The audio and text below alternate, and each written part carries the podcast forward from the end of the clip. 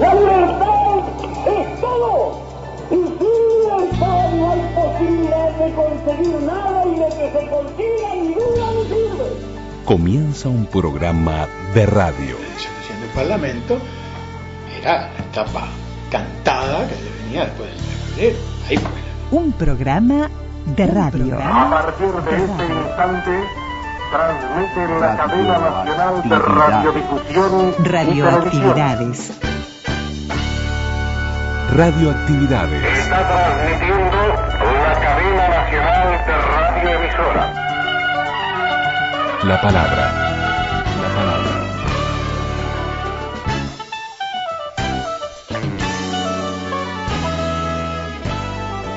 Yo lo viví el, el 27 de junio.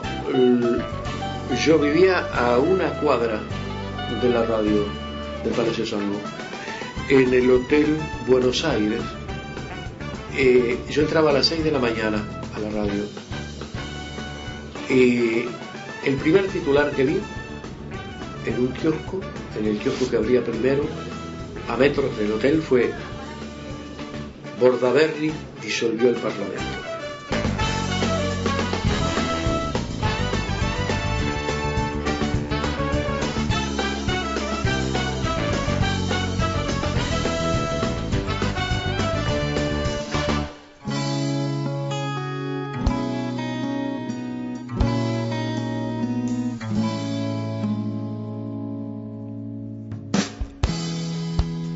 Viernes en un bar. Mientras repasa una canción, me apostarías si la ves. Y comenzamos el programa de domingo con Milagros de la Memoria, Gastón Rodríguez. Es un tango que canta si está sola. No quisiera que a la barra se le piante un lagrimón. Y ese tango vuelve milagro de la memoria. Sin saber cómo es que queda, sin saber dónde lo son. ¿Qué tal? Amigas y amigos de Radio Uruguay, de las radios públicas, 1050 onda media, eh, de la vieja X26, por llamarle de alguna manera. Nosotros estamos desde el 89, a veces se nos escapa, pero también los 94.7 frecuencia modulada, 1290 kilohercios onda media, las 19 repetidoras en el interior, al cual le enviamos un gran abrazo. Y por qué no nombrar algunas de ellas, Artigas 98.7, Abella Unión, que nos escuchan por, por la 100.1, Asalto, por la 104.3 y a Paysandú en la 103.5. Son todas radios que están en su lugar y hacen que estas radios públicas sean de esos lugares. Así que es un gusto que eso pase en estas radios que son de verdadero contexto nacional. En un día por demás especial, este 27 de junio marcado a fuego en nuestra historia, en este nunca más que a uno le sale y le sale desde lo más profundo, un día además que, que cae en radioactividades y por lo tanto lo vamos a tener presente en estos 48 años del golpe de Estado de ese 27 de junio de 1973.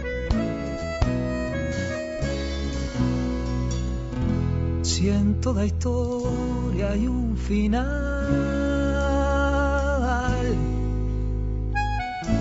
en este caso nadie supo qué pasó,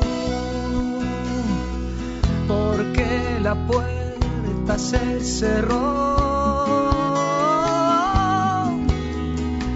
Y en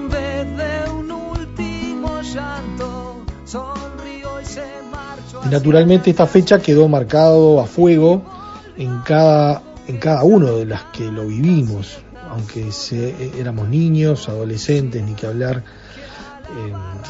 adultos y, y, ni que hablar quienes fueron protagonistas desde el dolor, eh, desde el exilio, desde la muerte, desde la tortura, pero a todos nos quedó esa cuestión de qué hicimos ese día, ¿no? Y, eran momentos en los cuales la radio era la protagonista principal, de hecho lo fue, eh, como les vamos a contar eh, en, el día de hoy, con respecto a, al copamiento de las radios, a, la toma de, Radio Monte Carlo, a, la irradiación de los, de los distintos comunicados, con sucesivamente con las marchas militares correspondientes, todo lo que significó, eh, todo lo que significaron esas historias relatadas por, bueno, va a estar Nisa Sarkisian, eh, van a estar varios protagonistas de estas historias radiales que marcaron el antes y el después en la radio,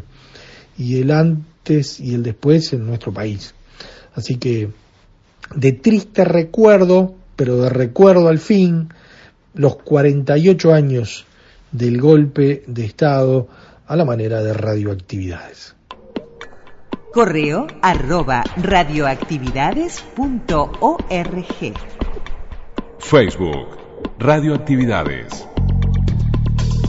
Twitter, arroba reactividades. Arroba reactividades.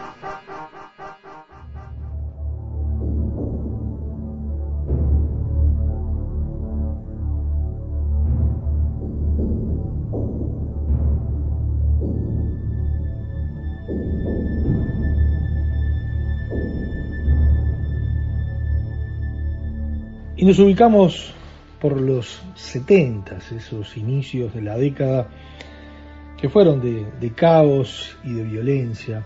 Pero ese 1973 quedó marcado más allá de junio, porque en febrero y el 8 en particular, el entonces presidente Juan María Bordaberry sustituye al ministro de Defensa Nacional Armando Malet por el general retirado Antonio Francese, respaldado solo por la Armada. El 9 de febrero, la Armada bloquea la ciudad vieja y buques apuntan los cañones hacia la ciudad.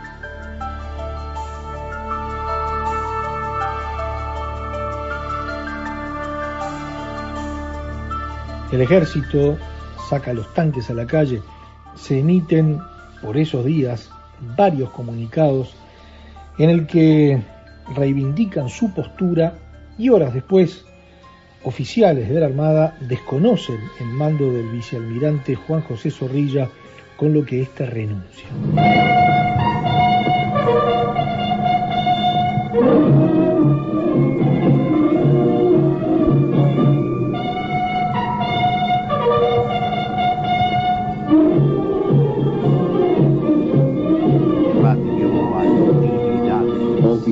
Del Comando Conjunto.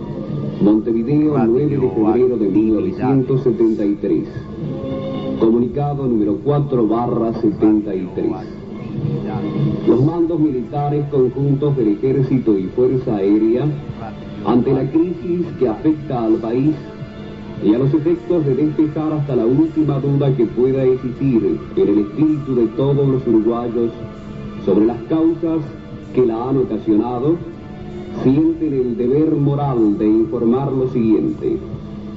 Primero, si bien se ha manifestado la solicitud al señor presidente de la República de que disponga el relevo y se ha declarado la decisión de desconocer la autoridad del señor ministro de Defensa Nacional, se expresa con la más absoluta lealtad hacia el pueblo y sus autoridades nacionales que dicha posición no obedece a que se cuestione la persona misma del mencionado jerarca, sino a lo que él representa y las graves consecuencias que derivarían del ejercicio de su cargo. Segundo, inmediatamente de asumido su cargo, el actual ministro puso de manifiesto encontrarse empeñado en cumplir la tarea de impedir, mediante la desarticulación de los mandos, que las Fuerzas Armadas cumplieran con la misión de alcanzar los objetivos que se han impuesto para restablecer el orden interno y brindar seguridad al desarrollo nacional en procura del bienestar general dentro del tradicional sistema democrático republicano de acuerdo a la filosofía actual.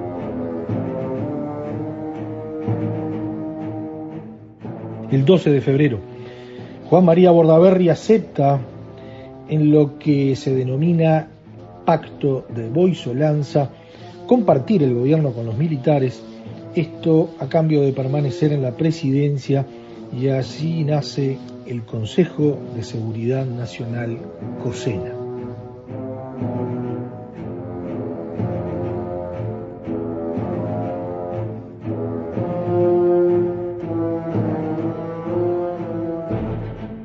Y el golpe de Estado estaba prácticamente dado, faltaba oficializarlo. Y la excusa surgió con el pedido de desafuero del senador Enrique Erro, que el Senado negó a aceptar. Pero cumplimos primero con nuestro deber, que era estar ahí y decir nuestra palabra a los productores. Y luego fuimos a ver qué ocurría en nuestro hogar. Llegamos a La Paz. Ahí se encontraba mi mujer. Contemple con firmeza y con decisión como son todas las mujeres de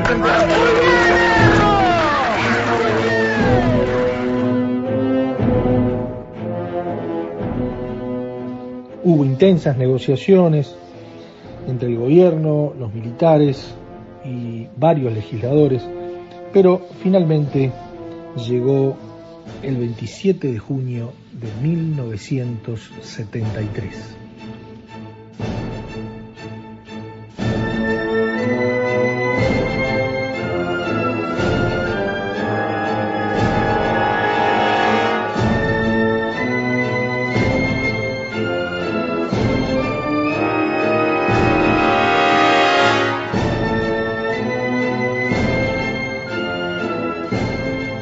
Madrugada del 27 de junio sonaron en el Parlamento voces que quedaron en lo mejor de la historia. Cuando ya el hecho estaba consumado, hubo varios legisladores con piezas oratorias que una vamos a compartir hoy, la de Wilson Ferreira Aldunate.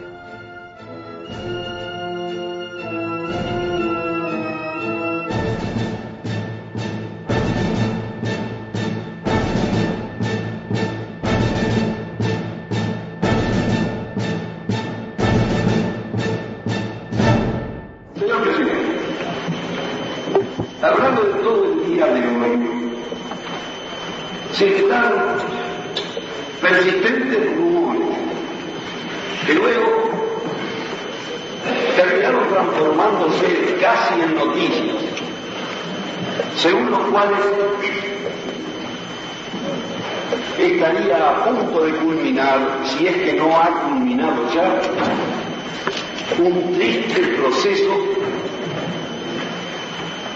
que finalizaría con la violación por parte de Juan María Bordaberry de sus fundamentos constitucionales y un asalto a las instituciones y a la libertad del público. Si eso, si eso llegara a confirmarse, como muchos nos tememos que ocurra, es conveniente decir en estos casos que a Bordaberry y a sus cómplices los juzgará la historia. Y eso es verdad, pero debe agregarse que antes este, este nuestro pueblo oriental de hoy va a exigir su responsabilidad y hacerla efectiva contra el responsable del atentado y sus cómplices.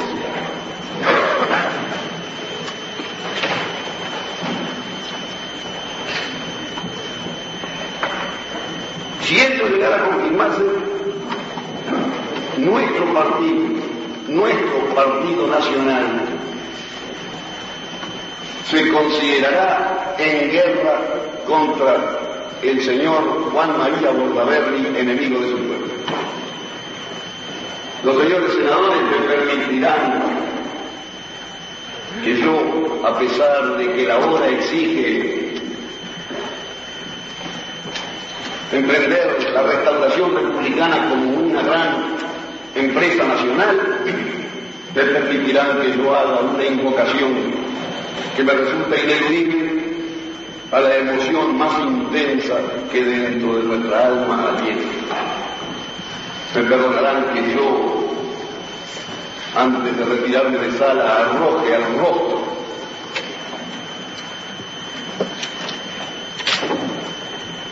de los autores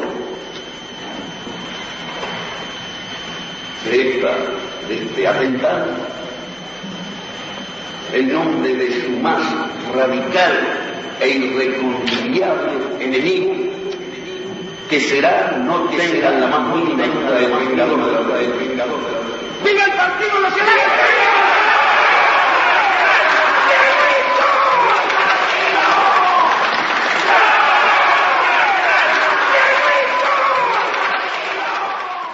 Radioactividades. Twitter. Twitter. Arroba reactividades. Arroba reactividades.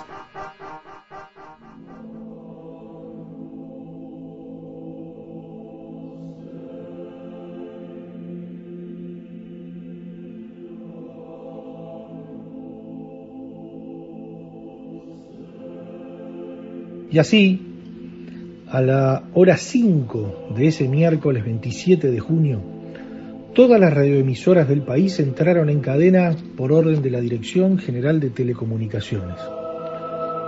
Solo emitía música folclórica intercalada con marchas militares.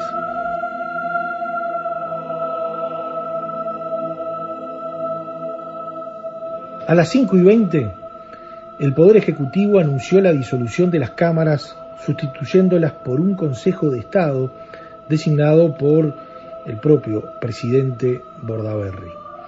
De inmediato se da a conocer el decreto que prohíbe la difusión de informaciones que atribuyen propósitos dictatoriales al Poder Ejecutivo o que puedan perturbar la tranquilidad pública.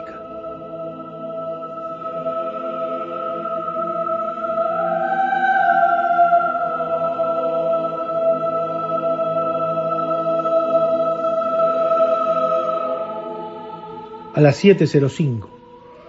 Los primeros efectivos de las Fuerzas Armadas llegan a las inmediaciones del Palacio Legislativo. En el lugar solo se encontraban algunos integrantes de la vigilancia interna y minutos después carros blindados de asalto y tanques rodean el edificio e ingresan los generales Esteban Cristi, jefe de la región militar número uno, y Gregorio Álvarez, jefe del Estado Mayor Conjunto y secretario del COSENA.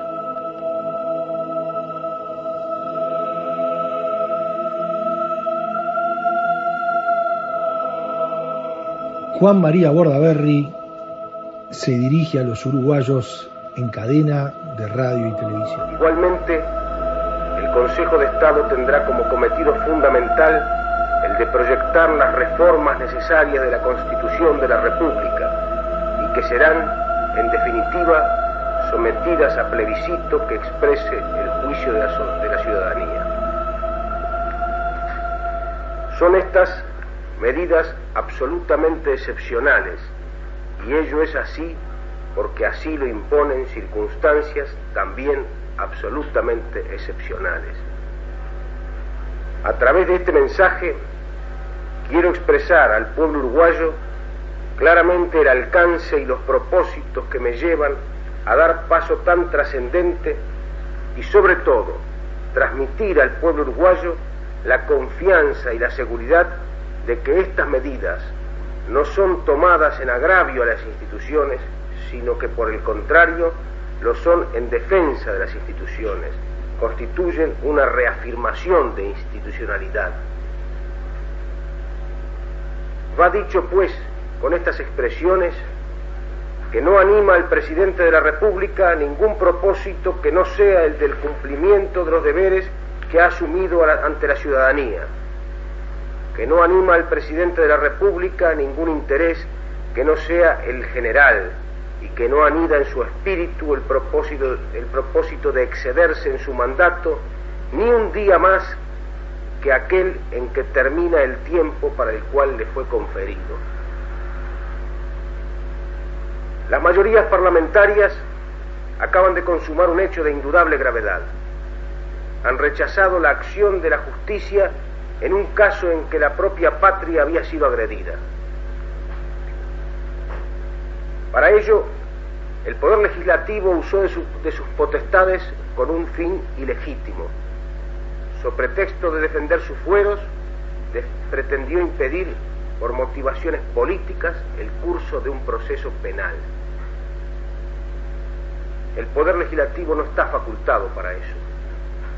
El Poder Legislativo está facultado para denegar la petición formulada, no por el Poder Ejecutivo, sino por la justicia competente, en caso de entender que ese pedido no responde a una legítima pretensión de la justicia, sino a un subalterno propósito político del Poder Ejecutivo.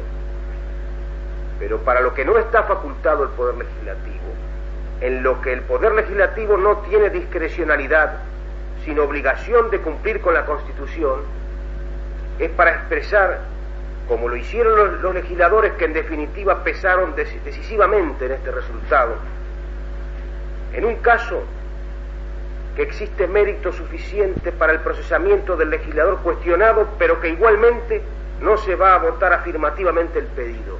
Y en otro caso, más grave aún, de expresar, como lo hizo otro legislador, en el acto de recibir el expediente remitido por la justicia competente, que sin leerlo, sin informarse, sin interiorizarse de su contenido, de antemano ya anunciaba su voto negativo. Para esto no tiene facultades el Poder Legislativo. Este es un claro apartamiento de los deberes que le marca la Constitución.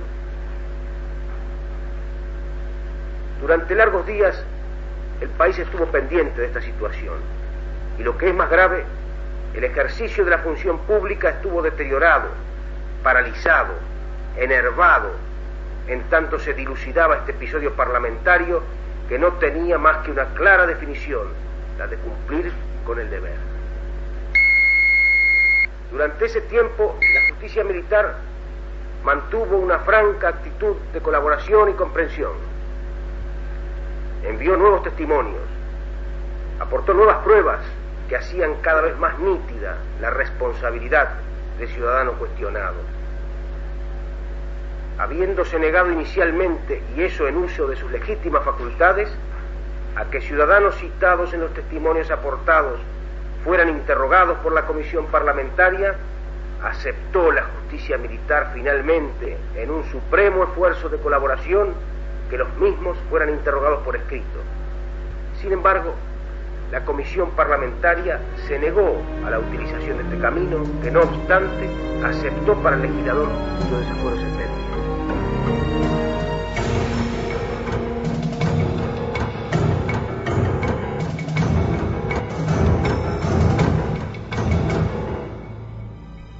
Y la reacción de los trabajadores no se hizo esperar.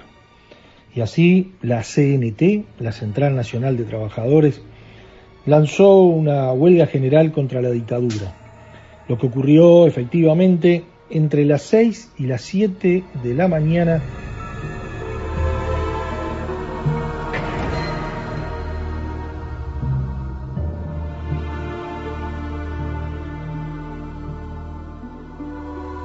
Entre los puntos que reclamó la Central Única de Trabajadores incluyó el inmediato restablecimiento de las libertades públicas y los derechos constitucionales, y la Universidad de la República y la Federación de Estudiantes Universitarios, la FEU, se plegaron al reclamo de inmediato.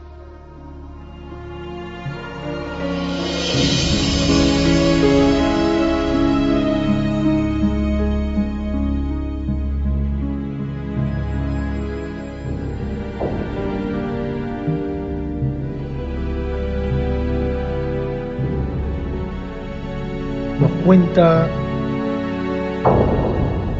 Efraín Churiribarne. Yo lo viví el, el 27 de junio, yo vivía a una cuadra de la radio del Palacio Salvo, en el Hotel Buenos Aires, que no sé si en ese momento ya era propiedad de Ondino Viera, que fue un gran amigo, a quien tengo agradecimientos eternos, el técnico de fútbol. Eh, yo vivía en ese hotel. Eh, yo entraba a las 6 de la mañana a la radio. Y el primer titular que vi en un kiosco, en el kiosco que abría primero, a metros del hotel, fue Bordaberry disolvió el Parlamento. Ese es el titular del diario El Día cuando se produjo el golpe. Nunca lo olvidaré. Me impactó, lo tengo en las retinas todavía.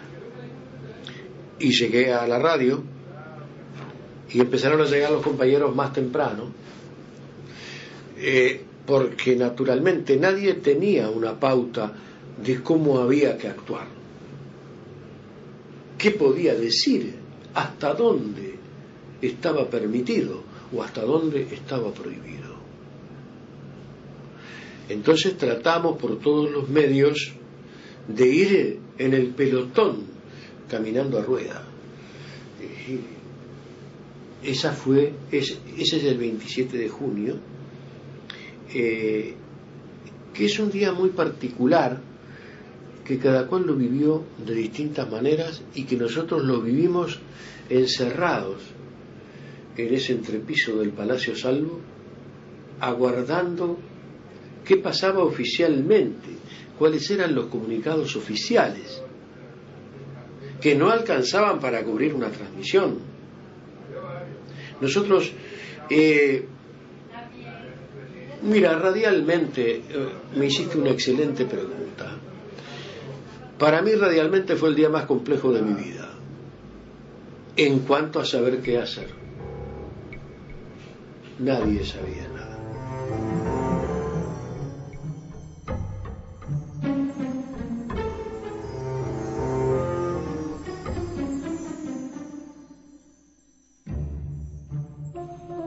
Nissan Sarkisian.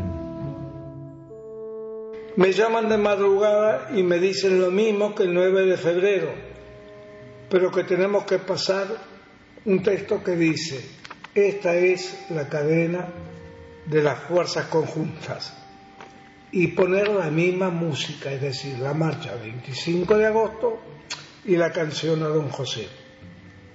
A las 6 de la mañana comienza la cadena, pero no había nadie, no había comunicado, no había gente del ESMACO, el Estado Mayor Conjunto, no había militares, no había nadie.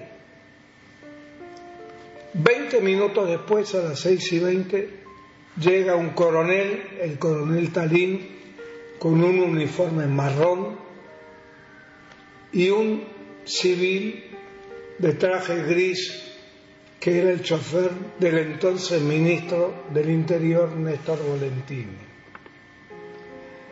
Entonces le empezamos a leer los comunicados y cada lectura de comunicado y cada música que poníamos iba a determinar que después de leer los, creo que eran 14 los comunicados, la próxima vez que saliera el comunicado de la suspensión de las clases iba a salir a las 8 y 20 de la mañana, cuando ya los estudiantes iban a estar en la calle.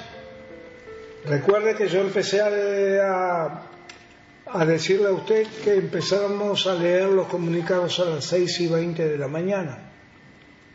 Entonces iba a haber una masacre en Uruguay con los estudiantes en la calle. Le digo al coronel Talín, coronel, llame al ESMACO y dígale que hay que cambiar el orden de estos comunicados. Dice, no se puede cambiar el orden porque esto es una revolución.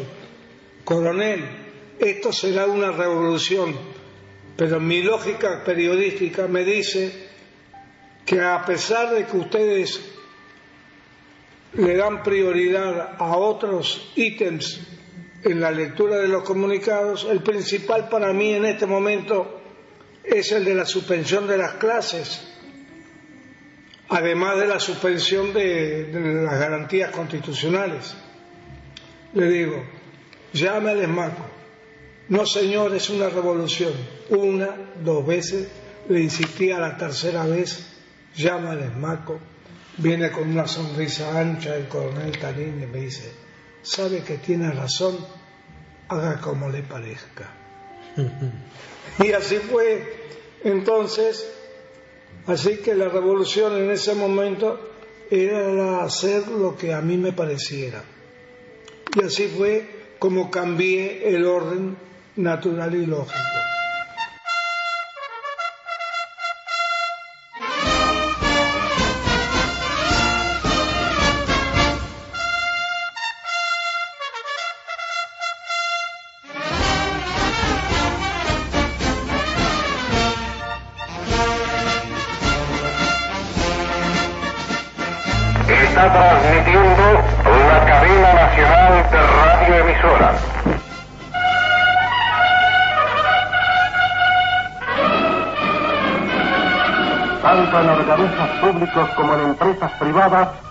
Impidiendo el libre ejercicio del trabajo, a deponer tal actitud.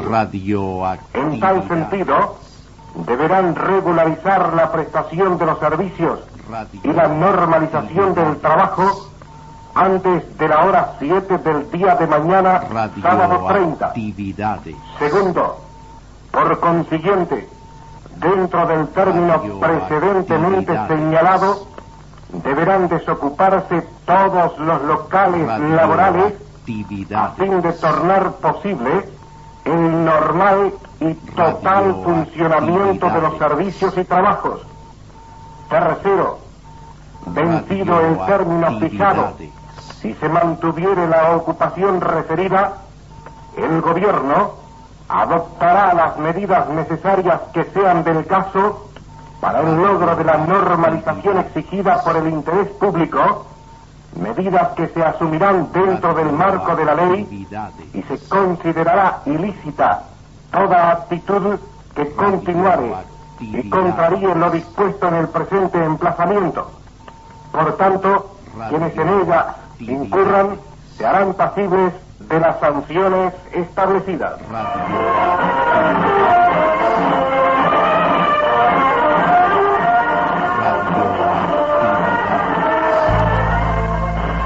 Transmitido la cadena nacional de radiodifusión.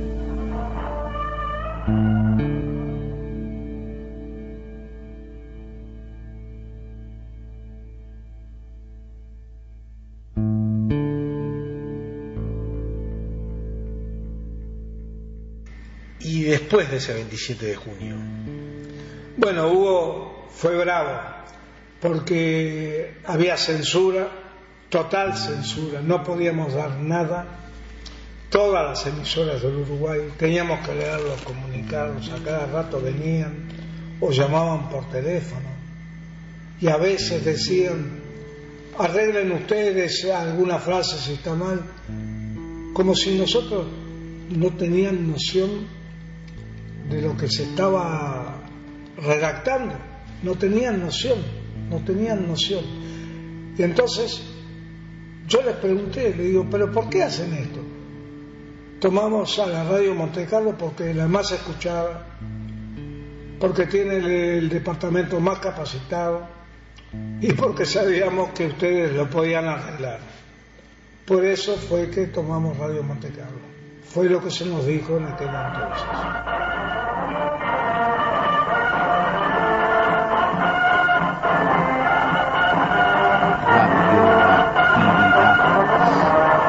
Partir de este momento, transmite la cadena nacional de radiodifusión y televisión.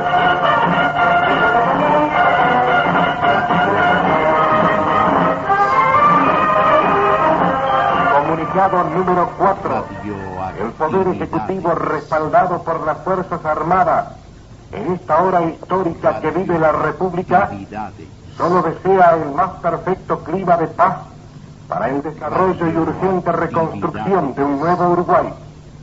No es su predisposición el enfrentamiento con los obreros a quienes considera pieza fundamental en la recuperación del país. Los obreros uruguayos son como sus fuerzas armadas, núcleo integrante de su pueblo, partícipe de las mismas inquietudes, palpitación generosa de similares,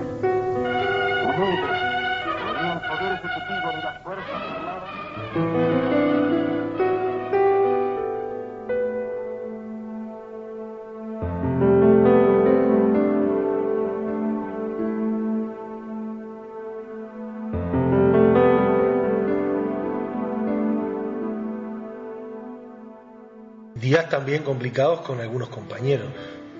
Sí, muchísimo, muchísimo. Hubo compañeros que sufrieron, eh, sufrieron y yo dos veces tuve que ir al Estado Mayor Conjunto, demorado, por haber dado una noticia en los hechos del sesquicentenario de los hechos históricos de 1825 en Villa de Soriano, en la playa de la Graciada. La noticia decía así, mañana el general Esteban Rivera Cristi, en representación del Poder Ejecutivo, inaugurará los actos del sesquicentenario de 1825 Banco del Litoral, un banco que lleva la ciudad al campo.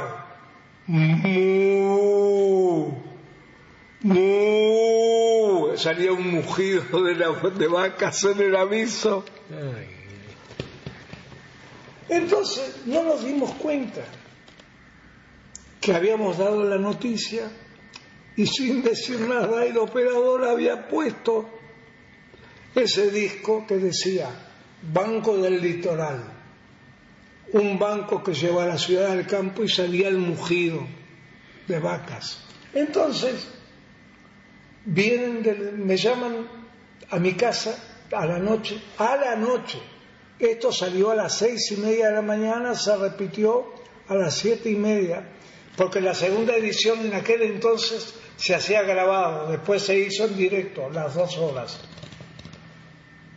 me llaman que están de desmato y me quieren detener. Entonces, el chofer fallecido, Walter Rey, rápido como la luz, dice, no, yo voy a buscarlo a hacer que hicieran la casa, porque no vinieran de ellos a, a mi casa para, para no alertar a mi familia y alertar a los vecinos. Me llevan al Estado Mayor Conjunto. Entonces, en aquel entonces el Estado Mayor Conjunto estaba en la calle Paraguay, casi Soriana. Y me dicen, ¿por qué puso este disco? Yo no fui, le digo, pero su compañero, ¿por qué puso este disco? Pero porque lunes, miércoles y viernes sale ese aviso. Martes, jueves y sábado sale el mismo aviso del Banco Comercial, pero que dice, hay un ladrón al acecho y se oye unos goznes, unos chirridos y una puerta. Cuidado con los ladrones. Si hubiesen puesto eso, usted me iba a traer otra vez aquí. Dice, no, esto es muy grave. Dice, ¿quién fue el operador?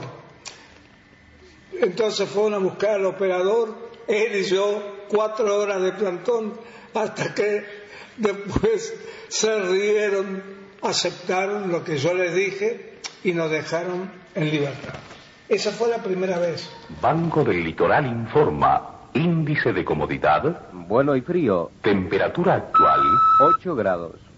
A su hijo, regálele un banco. Una cuenta de ahorro en el Banco del Litoral es como regalar un banco. Banco del Litoral. El mejor regalo. La señal fónica de Radio Sarandí indicó exactamente hora 10 para todo Uruguay. Julio Villegas. Ya había vivido el 9 de febrero. Bueno, ambos, ¿cómo lo viviste? Ah, bueno, fue una, una situación este, de tensión muy, este, muy aguda, que se notaba en todo, en las calles. El que estaba en, en, actividad periodística, obviamente, mucho más, porque estabas al tanto de, de lo que se venía a partir del 9 de febrero.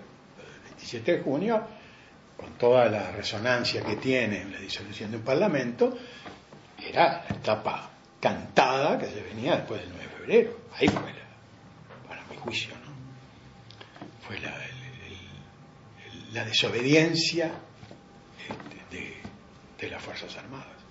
Que quedó clarito. Si no obedecen las Fuerzas Armadas, el golpe de Estado. Sí. Pero al margen de, de las fechas, la viví, sí, con toda la preocupación que significaba una situación así.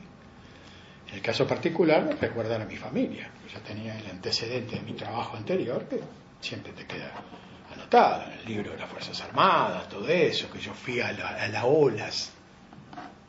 Fui a la OLAS.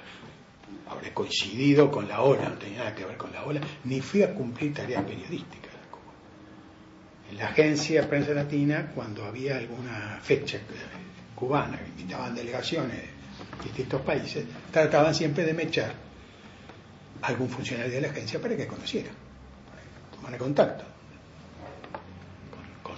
Cuba y con, con la agencia allá, cómo funcionaba, etc. Y en esas condiciones.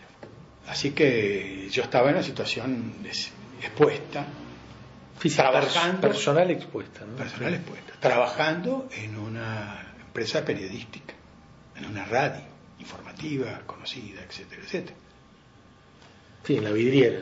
Entonces, obviamente ahí es donde me enteré después que había habido presiones con Mullins, que conmigo se portó plenamente bien, siempre me respaldó totalmente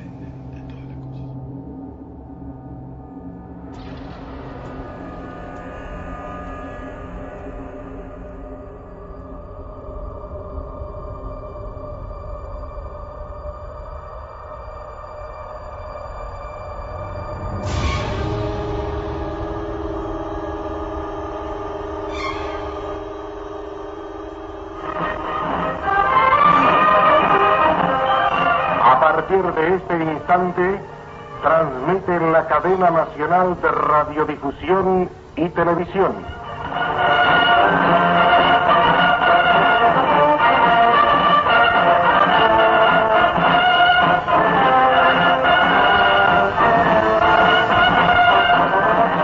Comunicado número 3.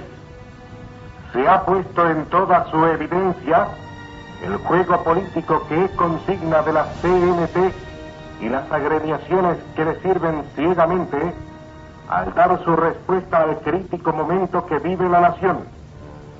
La programación de toda suerte de trabas en los lugares de trabajo, incitando a las ocupaciones, tareas a desgano, irregularidad de servicios, improductividad, fomentando el descontento y creando tensiones con estados de alerta y otras movilizaciones distorsionantes, revela la falsedad de las prédicas de la Central Obrera Comunista cuando clama por mejora, más ocupación laboral, más producción y otros postulados sociales negados en los hechos con un sistemático entorpecimiento de las metas que dicen perseguir. Ministerio del Interior, emplazamiento. Primero, el Ministerio del Interior intima a todos cuantos están dificultando el normal desarrollo de las jornadas de trabajo, tanto en organismos públicos como en empresas privadas, impidiendo el libre ejercicio del trabajo, a deponer tal actitud. En tal sentido, deberán regularizar la prestación de los servicios y la normalización del trabajo antes de la hora 7 del día de mañana, sábado 30. Segundo, por consiguiente, dentro del término precedentemente señalado, deberán desocuparse todos los locales laborales a fin de tornar posible el normal y total funcionamiento de los servicios y trabajos. Tercero, vencido el término fijado, si se mantuviere la ocupación referida, el gobierno adoptará las medidas necesarias que sean del caso para el logro de la normalización exigida por el interés público, medidas que se asumirán dentro del marco de la ley y se considerará ilícita toda actitud que contraríe lo dispuesto en el presente emplazamiento y, por tanto, quienes en ella incurran se harán pasibles de las sanciones establecidas.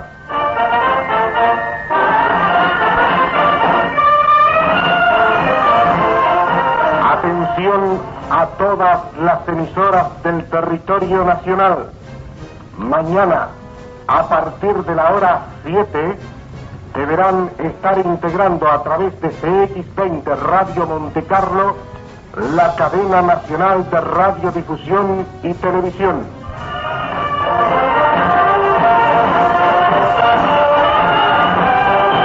Un nuevo comunicado se emitirá a las 23 horas 30 minutos.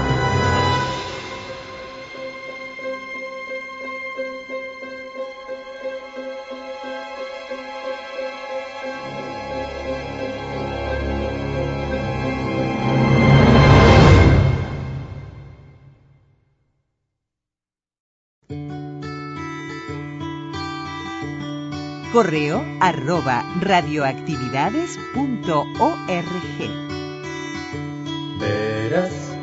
Que pronto llegará el día que tú querrás salir a buscar aquel país de las maravillas que al irte para la cama te contaba tu mamá.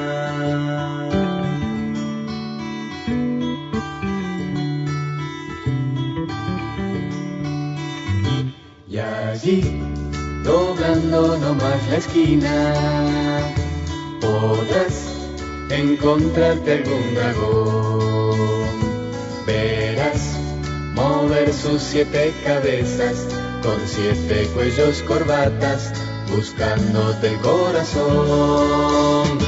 Te rodearán las brujas del desencanto,